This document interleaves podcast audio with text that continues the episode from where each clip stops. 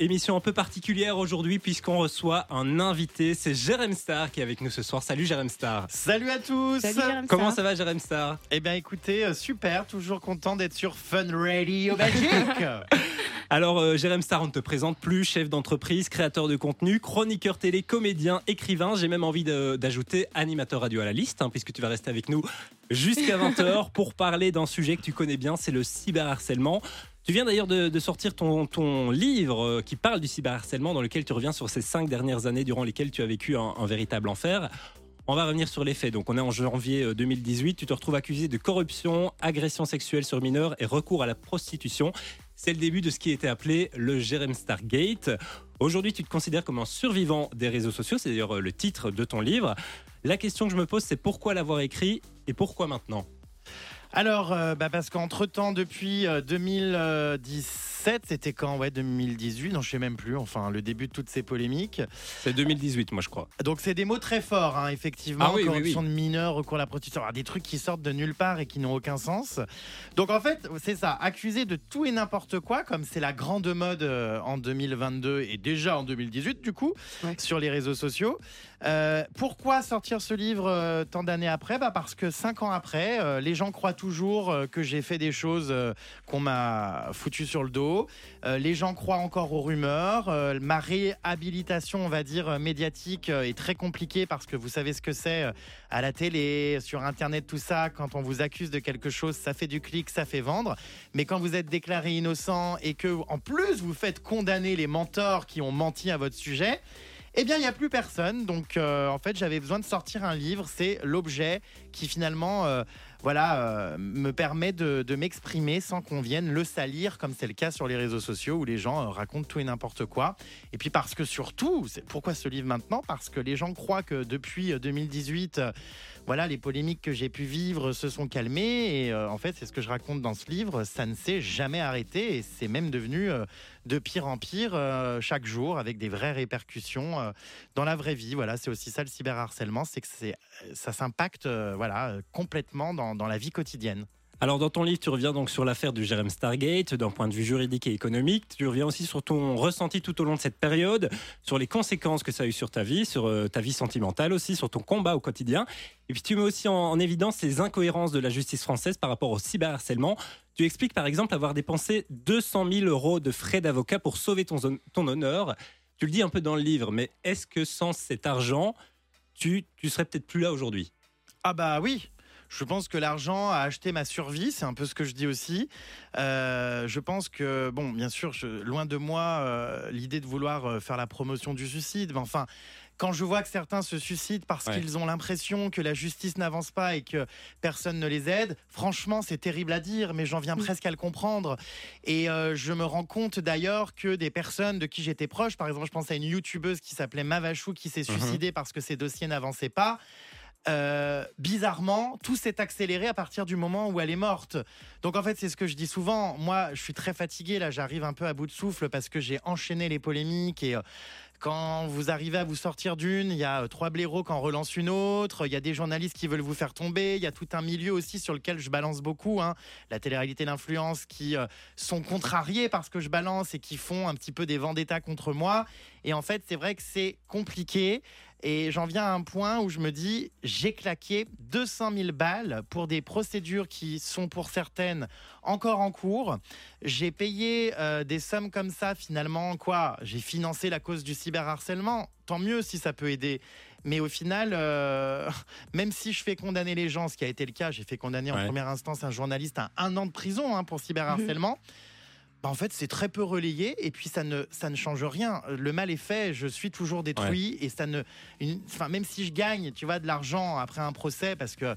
Voilà, là on parle d'un an de prison, mais en France euh, ou en Belgique c'est pareil. Enfin, euh, on va pas en prison en réalité. C'est écrit Oui. sur le papier. Oui. Mais en fait, euh, la prison, euh, à moins d'avoir tué quelqu'un, euh, tu n'y vas pas, tu vois. Donc en fait, c'est voilà, c'est démoralisant et, euh, et 200 000 euros, tu te dis euh, ouais, la prochaine fois, euh, bah faut-il en fait pas se suicider, ça reviendra moins cher. Enfin, on en vient à ça en fait, tellement personne ne bouge. Faut être, faut être riche en fait. Ben, c'est ce que j'allais dire, c'est pas donné à tout Oui, le monde de sortir 200 000 euros de frais d'avocat comme ça. Bah, 200 000 euros, voilà, étalé sur 5 ans. Euh, j'ai renoncé à un bien immobilier, en fait. Ah oui. Euh, pourquoi, en fait? Non, mais très honnêtement, pour la cause, et je suis content de, de, voilà, de combattre tout ça, mais ça ne rétablit finalement pas tant que ça mon honneur. C'est une décision de justice. Le mal est fait sur les réseaux sociaux. Le tribunal populaire euh, vous condamne immédiatement quand la justice met des années à agir. Donc c'est vrai que c'est, compliqué, ça coûte cher de se défendre et on ne retombe pas dans ses frais et c'est, tout le, le désarroi. hein. Quelqu'un qui est pauvre et qui n'a pas les moyens de se défendre, je pense que très sérieusement, il pense au suicide à un moment donné s'il se sent incompris. Et c'est terrible, il y a vraiment un très mauvais encadrement des victimes et c'est, enfin, vraiment le fléau de cette génération euh, d'aujourd'hui, quoi, 2.0, quoi. Et puis en plus, euh, tu t'expliquais, outre le fait de l'argent, etc., que la justice, en fait, ne prend pas vraiment au sérieux les histoires de cyberharcèlement, etc. Peut-être qu'ils s'y intéressent pas alors qu'ils devraient, et qui du coup, ils s'informent pas assez là-dessus. Mais est-ce que tu penses qu'il faudrait peut-être euh, faire des conférences ou leur faire des formations spéciales par rapport aux réseaux sociaux, etc., pour euh, mettre en avant euh, la chose? Bah, de toute façon, c'est presque ce que je fais quand je suis entendu des fois à la police en tant que témoin pour des affaires, bah, par exemple d'une youtubeuse, là, comme je vous disais, qui s'est suicidée. Euh, J'explique aux policiers comment fonctionne une story, comment fonctionne tel réseau social. Enfin, on se rend compte qu'en fait, il faudrait vraiment beaucoup plus de formation. Mais euh, oui, la justice n'y comprend rien. Enfin, cyberharcèlement, on en parle beaucoup. Il s'agit pas. euh, Enfin, voilà, évidemment que si je me fais traiter de connard sur les réseaux, qu'on n'aime pas ce que je fais, c'est pas bien grave. Mais en l'occurrence, moi, il y a eu des fausses plaintes contre moi. On m'a accusé de faits extrêmement graves et sales. Et, euh, et la justice n'y comprend rien. Ouais. Euh, je suis face à des juges qui, euh, qui bah, ont 60 ans. Oui, bon, on m'a quand même sorti. Je voudrais pas accorder plus de temps à cette affaire qu'elle n'en mérite. Non, mais Ah quand attendez, mais on rêve. Non, alors qu'à l'heure actuelle, c'est quand même euh, les plus grosses histoires qui sortent pour le moment en plus. Non mais et puis en plus le cyberharcèlement ouais. aujourd'hui, ok, on peut euh, se faire critiquer sur les réseaux, mais ça a des répercussions. Aujourd'hui, il y a beaucoup de métiers sur Internet. Quand tu te fais cyberharceler, tu peux, ça peut avoir des répercussions, euh, de- voilà, au point- d'un point de vue professionnel. Ben, C'était ton cas. C'est ça. Mais même sans être, euh, comment dire, célébrité ou influenceur ou quoi, quelqu'un qui se fait cyberharceler, ça peut remonter à son employeur dans un autre domaine professionnel. Euh, Il y a des vraies répercussions. Il y a une réputation qui est entachée, qui est salie. Ça traîne sur Internet, ça te poursuit à vie. Une fois que c'est viral et que c'est sur Internet, tu ne peux plus effacer ça. C'est trop tard. Alors, on a vu euh, il y a quelques jours que la, la relance du rachat de Twitter par Elon Musk était relancée. On sait Elon Musk qui veut faire de Twitter un lieu où la liberté d'expression prime, selon lui. Il veut retirer donc toutes les barrières, le peu de barrières qu'il y a sur Twitter. C'est quoi ton avis par rapport à ça? Comment est-ce qu'on pourrait faire pour rendre les, les réseaux sociaux plus, plus safe? Non, mais alors Twitter, déjà, c'est le pire lieu au monde. C'est- C'est euh, une zone de non-droit où tout le monde se croit intouchable. Euh, c'est, enfin, franchement, la liberté d'expression, ça me fait bien rire. Faut pas confondre liberté d'expression et diffamation et harcèlement. Et d'ailleurs, moi, j'ai fait euh, condamner un journaliste qui jouait sur la liberté d'expression. Non, quand on traite quelqu'un de fils de pute, excusez-moi, hein, mais qu'on donne son adresse, euh, Ah qu'on oui. appelle à venir me frapper, m'agresser, que je me retrouve à avoir des menaces d'attentat sur la tournée de mon spectacle, que je me fais agresser dans la rue et compagnie, on n'est plus sur de la liberté d'expression, on est sur quelqu'un qui véhicule de la haine. Et la liberté d'expression, ça va 5 minutes. Twitter, c'est alors il se cache tout le temps derrière ça, Twitter, hein, liberté d'expression. Qu'est-ce qu'il faudrait faire? Bah tout simplement, il y a quoi 10 ans, quand on téléchargeait dans notre chambre d'adolescent de la musique illégalement, on recevait une lettre d'avertissement dans notre boîte aux lettres, et au bout de trois avertissements, plus le droit d'avoir euh, un abonnement internet. Eh bien, je demande un fichier numérique des agresseurs numériques. Voilà, quand quelqu'un est condamné ou se comporte mal sur les réseaux, il appartient à un fichier numérique des délinquants. Voilà, c'est- déjà la première chose qu'il faudrait faire. Des Ah oui. sanctions et une pièce d'identité pour savoir qui sont tous ces bolos qui se croient intouchables et impuissants derrière leur, euh, leur téléphone. Mais c'est vrai que c'est quelque chose qui fait débat, cette euh, validation de compte par sa pièce d'identité. C'est quelque chose que toi, tu défends à 100%. Ah ben totalement. Stop à l'anonymat, stop euh, aux gens qui se croient tout permis. Voilà, on- une agression sur les réseaux sociaux, c'est comme une agression dans Ah la oui. rue. Ça fait tout aussi mal. Exactement. Alors, il y a quelques jours, tu as organisé pour la première fois une action militante devant le, le tribunal de Paris avec d'autres victimes de- du harcèlement, comme par exemple le compagnon de ton ami euh, Mavachou dont tu parlais il y a quelques minutes. C'est quoi que vous demandez exactement euh, à la justice et qu'est-ce que vous attendez de, de ce genre de manifestation? Alors, bah, c'était une action militante parce que c'est vrai que j'ai jamais vraiment eu de cause dans ma vie. Puis après avoir euh, vécu le cyberharcèlement, le lynchage médiatique et des réseaux sociaux, tout ça, je me suis dit, il faut vraiment que je m'engage pour cette cause. Et voilà, j'ai voulu faire à la manière un petit peu, je sais pas, des féministes ou de la cause animale où on voit souvent des actions fortes. Je me suis dit, on va en faire pour le harcèlement parce qu'il n'y en a pas. Donc, on s'est tout simplement pointé devant euh, le tribunal à Paris avec des pancartes, des, des mots chocs. Et pourquoi? Parce que tout simplement, c'est par cette entrée que les juges rentrent, que les avocats rentrent. Ils ont pu voir les messages. Je- J'espérais aussi que les médias relayent ça. Malheureusement, eh ben, c'est beaucoup plus facile de relayer d'autres choses quand je suis dans, je sais pas, quand je balance par exemple sur la télé-réalité. Et bizarrement, cette action a moins été relayée parce que c'est un sujet sérieux, les gens ne s'y intéressent pas assez, voilà. Mais le but, c'était de donner un coup de pied dans la fourmilière et d'aller devant cet endroit qui est quand même très symbolique, le tribunal, pour montrer qu'en fait, euh, dans mon pays, cet endroit ne me protège pas. Alors tu parles bah, des, des médias. À plusieurs moments aussi dans le livre, tu reviens sur tes relations avec les médias, qui ont aussi leur part de responsabilité dans toute cette histoire. Ils ont beaucoup parlé de toi au moment où tu as été accusé. Au moment où tu as innocenté, tu nous le disais encore il y a quelques minutes. Bah, c'était silence radio, j'ai envie de dire. Aujourd'hui, c'est quoi ta relation avec les médias, les, les merdias même, comme dans- euh, tu les appelles dans, dans ton livre? Alors en Belgique, je suis très content parce que c'est vrai que j'ai- vraiment la possibilité de parler dans les médias, mais c'est vrai qu'en France, c'est un peu plus compliqué parce que bah, c'est beaucoup plus vendeur pour eux là-bas de mettre quelqu'un à terre, de de- d'accuser quelqu'un plutôt que de le blanchir. Évidemment, quand quelqu'un est innocent, tout de suite, c'est moins croustillant, Ah oui. les gens peuvent plus fouiller, c'est... c'est- Donc c'est compliqué, mais il devrait y avoir aussi dans la, la lutte contre le cyberharcèlement, quand on est victime de campagnes de dénigrement comme ça sur les réseaux, un droit à la réhabilitation médiatique. Donc en fait, c'est compliqué. Les médias ont participé évidemment, et je sais, je comprends parce que moi-même j'ai alimenté tout ça quand j'avais mes blogs de télé-réalité. Évidemment que le scandale, c'était les articles qui faisaient le plus de vues. Ouais. Non mais je le comprends, mais euh, mais pour autant je traitais quand même aussi l'autre euh, comment dire l'autre côté quand il y avait des, choses un peu plus positives aussi. Donc euh, c'est pas égal, mais on est dans une société du sensationnel. Donc en fait ça ne me surprend pas et c'est aussi pour ça que je sors un livre. C'est mon moyen d'expression. Alors, on s'en souvient, un peu avant ce gate, tu étais euh, chroniqueur dans l'émission de Thierry Ardisson. Tu étais suspendu donc suite à toutes ces accusations. Tu as encore des, contacts avec les membres de, l'équipe de Thierry Ardisson et est-ce que retenter l'expérience de la télé ou de la radio, par exemple, c'est quelque chose qui pourrait te tenter? Oui, oui, j'adorerais, euh, bah, j'adorerais refaire de la télé. Moi, c'est vrai que j'ai eu, j'ai eu un cassage de carrière hein, parce que ben, dès que j'ai été accusé euh, voilà, de tout et n'importe quoi sur les réseaux sociaux, euh, ben, comme beaucoup de gens, euh, ils ont flippé. Ils se sont dit, bon, ben, on va pas prendre le risque, on va l'écarter. C'est une question de pub, d'annonceurs. euh, voilà, ils avaient peur que si ce soit vrai, oulala, on allait perdre tous les annonceurs. Donc en fait, il y a pareil, il n'y a pas de, de- de- du res- de respect de la présomption d'innocence. Et moi, j'adorerais refaire de la télé, mais c'est vrai que ça s'est arrêté vraiment très brutalement. hein. Euh, J'ai encore des contacts avec Thierry Ardisson. C'est toujours quelqu'un pour le coup qui m'a beaucoup soutenu, mais la chaîne C8 a vraiment eu un comportement euh, scandaleux et déplorable avec moi. On m'a jeté comme une merde, euh, alors que tout ça était faux. Donc euh, c'est c'est- la, la dure loi hein, de, de la télé. hein. Alors, en 2020, tu devais faire ton, ton grand retour à la télévision dans l'émission Fort Boyard. Finalement, la production a décidé à la dernière minute de dire tu ne viens pas. Qu'est-ce que tu as ressenti sur le moment? Alors à ce moment-là, j'étais sur le tournage de Fort Boyard, j'allais pour tourner et euh, j'ai encore été victime de quelqu'un qui euh, bah, cherchait à relancer des polémiques à mon sujet, qui contactait la production, qui euh, balançait des rumeurs et encore une fois, ben voilà, la chaîne, la production ont eu, peur. Sauf qu'en fait, cette personne en question, qui était donc le journaliste que j'ai fait condamner à de la prison en première instance, eh bien, a réellement par la suite été condamné, mais c'était trop tard parce que sur l'instant T, encore une fois, un projet qui s'annule. Oui. Donc les répercussions sont réelles. Ça Oui, part surtout des étais vraiment sociaux, sur le tournage, tu étais là-bas et c'est vraiment oui, la dernière minute qu'on a dit on te remplace. quoi.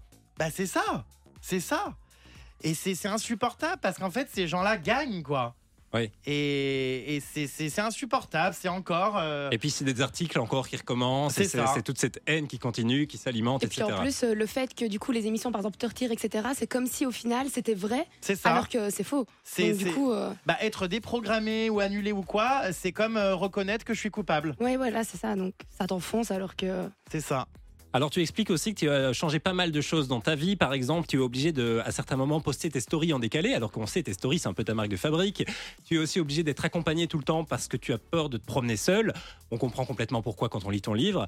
Est-ce qu'il y a quand même des choses positives qui ont changé dans ta vie depuis toute cette histoire? Euh, oui, quand même, il y a, des choses positives. Je suis quelqu'un qui, voilà, qui se bat, qui essaye d'être positif, de, on va dire, transformer le négatif et toutes ces expériences en positif. Donc euh, voilà, j'ai quand même la chance encore aujourd'hui d'avoir réussi à rebondir. J'ai fait un one-man show euh, où j'arrive à remplir toutes mes salles. On va dire que finalement, voilà, mon public m'a toujours soutenu et toujours suivi. Donc il y a des choses positives. Mais c'est vrai que ça reste des blessures et des traumatismes. Euh, bah, qui, qui perdure dans le temps. Donc euh, c'est quand même compliqué à gérer au quotidien. Et euh, il m'est arrivé des choses terribles. Hein. voilà, des agressions dans la rue. des voilà, je pense à un djihadiste qui m'a carrément retenu en otage pendant une heure dans, un parc, voilà, parce que le mec était persuadé que ce qu'il disait de moi était vrai et on se retrouve face à des déséquilibrés. Et franchement, c'est flippant, les seringues dans ma boîte aux lettres.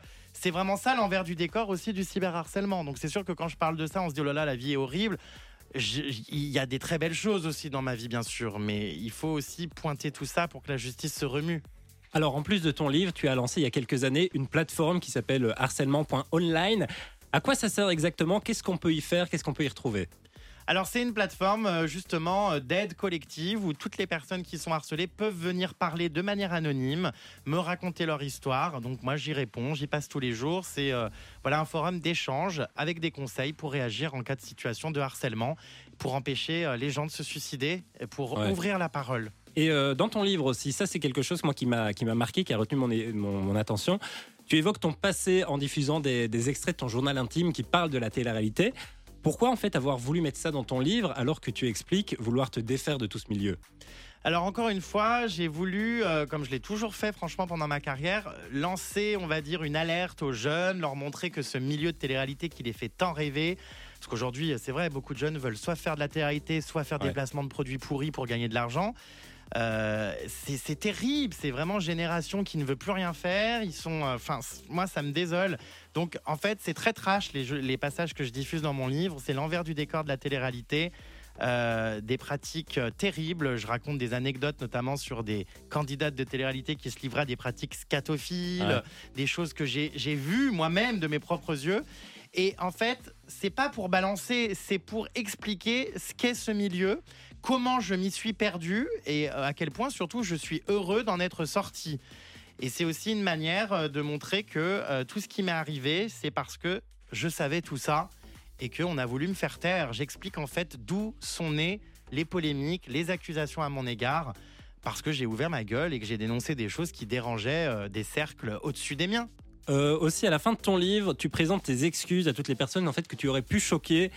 C'est important de le faire pour toi oui, oui, oui, parce que franchement, c'est quelque chose qui revient euh, fréquemment quand je dis que voilà, je suis engagé euh, dans la lutte contre le cyberharcèlement. On me répond non, mais c'est l'hôpital qui se fout de la charité, t'étais le premier à harceler les gens. Voilà, c'est vrai que pendant de nombreuses années, euh, j'y allais pas de ma mort. J'avais un blog où je balançais sur les candidats de télé-réalité. quand on voulait pas venir en interview avec moi, ben voilà, je sortais des dossiers sur les gens. C'est vrai que j'ai participé à un système qui m'a explosé en pleine tête et dont j'ai été moi-même victime.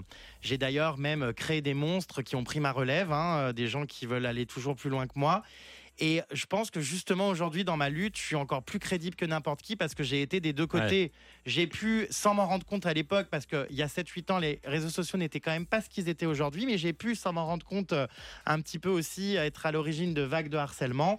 Et je l'ai aussi subi, donc en fait, je comprends les deux côtés et ça me donne beaucoup de recul justement pour ma lutte aujourd'hui. Et moi, euh, en lisant ton livre, ce que j'ai remarqué surtout à la fin, c'est euh, bah, du coup que tu termines sur une note très positive parce que tu, je trouve que tu mets des mots euh, qui, touchent, qui vraiment quand je l'ai lu, bah, je me suis dit, ça m'a fait du bien personnellement, alors que je ne suis pas cyberharcelée ou quoi, mais quand tu parlais de la positivité dans la vie, etc., est-ce que pour toi c'était important de terminer ton livre sur une touche, touche positive, sachant que toi tu es un personnage très positif? Oui, bien sûr, c'était hyper important parce que malgré le sujet très lourd de tout ce qui m'arrive et de l'horreur du quotidien, euh, au final, chaque expérience euh, qui ne nous tue pas nous rend plus fort. Et j'avais vraiment besoin de transformer tout ça en positif et de euh, renvoyer aussi voilà, cette combativité aux jeunes, aux gens qui ne croient pas en eux, c'est hyper important le feel good avec tout ce qu'on vit, le Covid, la société, tout est difficile dans, dans ce monde actuel. Donc, il fallait vraiment que je donne cette note d'espoir et de positivité. On peut tous s'en sortir à condition d'y croire. Et moi, je suis hyper heureux parce que tout ce que j'ai traversé, même si ça a été horrible, m'a permis d'évoluer, de ne plus me comporter comme je me comportais à l'époque Ouais. parce que je l'ai subi maintenant. Et ça me permet aujourd'hui d'être la version, euh, la meilleure version de moi-même, d'évoluer. Donc, au final, euh, on arrive toujours dans la vie à retourner un peu les choses. Et c'est important de le faire, sinon euh, c'est la fin, quoi. Il faut pas que ça soit la fin. Toujours retourner les choses en sa faveur. Du lundi au jeudi, De 19h à 20h c'est Fun for You sur Fun Radio. Radio.